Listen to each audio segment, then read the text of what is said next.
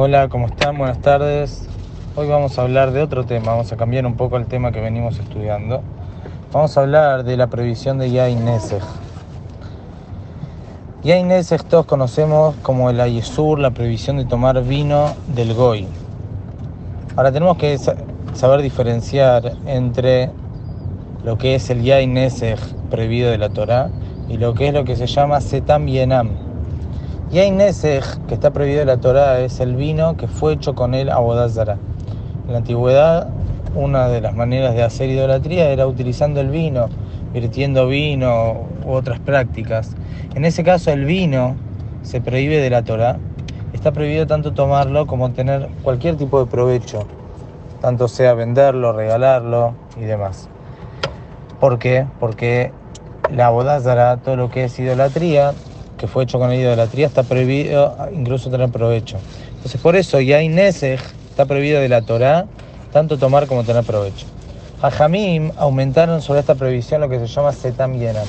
Setam Yenam quiere decir vino del Goy que no necesariamente fue hecho a Bodazara, simplemente es vino que lo hizo un Goy y no lo hizo un Yehudi.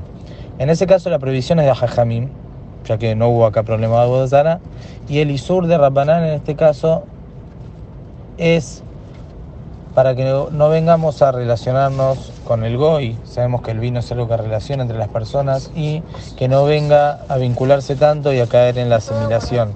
Así como hay diferentes prohibiciones de comida, del pan y demás, Mishum Benotehem, para que no vengan a casarse los Yehudim con los Goyim, también una de las prohibiciones es el vino, que no se puede tomar vino que lo fue hecho por un goy.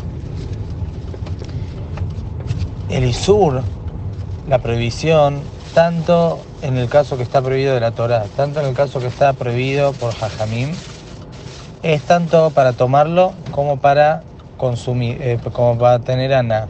No hay diferencia. Las dos cosas están azur, están prohibidas tener ana están prohibidas también tomar. E incluso hoy en día, que los goim no hacen abodazara, ya no hay abodazara como había anteriormente. Igualmente, según la opinión de Shulchan Aruch, también sigue vigente la prohibición tanto de tomar como tener provecho. Por eso una persona que tiene en su poder un vino de un goy o un vino que tocó un goy, ni siquiera lo puede regalar, lo tiene que tirar la rejilla, al inodoro y que no tenga provecho de eso en absoluto.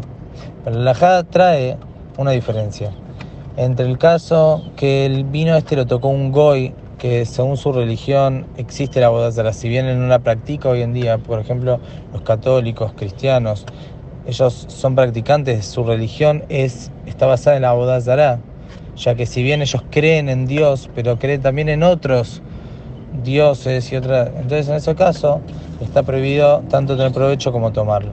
Pero si es un vino que fue hecho por intermedio de Ismaelín, deberían ser árabes, que no hacen abodazara, su religión no cree en la abodazara, ellos creen en el Dios, el único Dios, nada más que obviamente tienen otro, otras creencias y otras cosas, pero no hacen abodazara. Entonces en ese caso el vino está prohibido tomarlo, pero sí está permitido tener haná, está permitido tener provecho. Entonces en ese caso, por ejemplo, si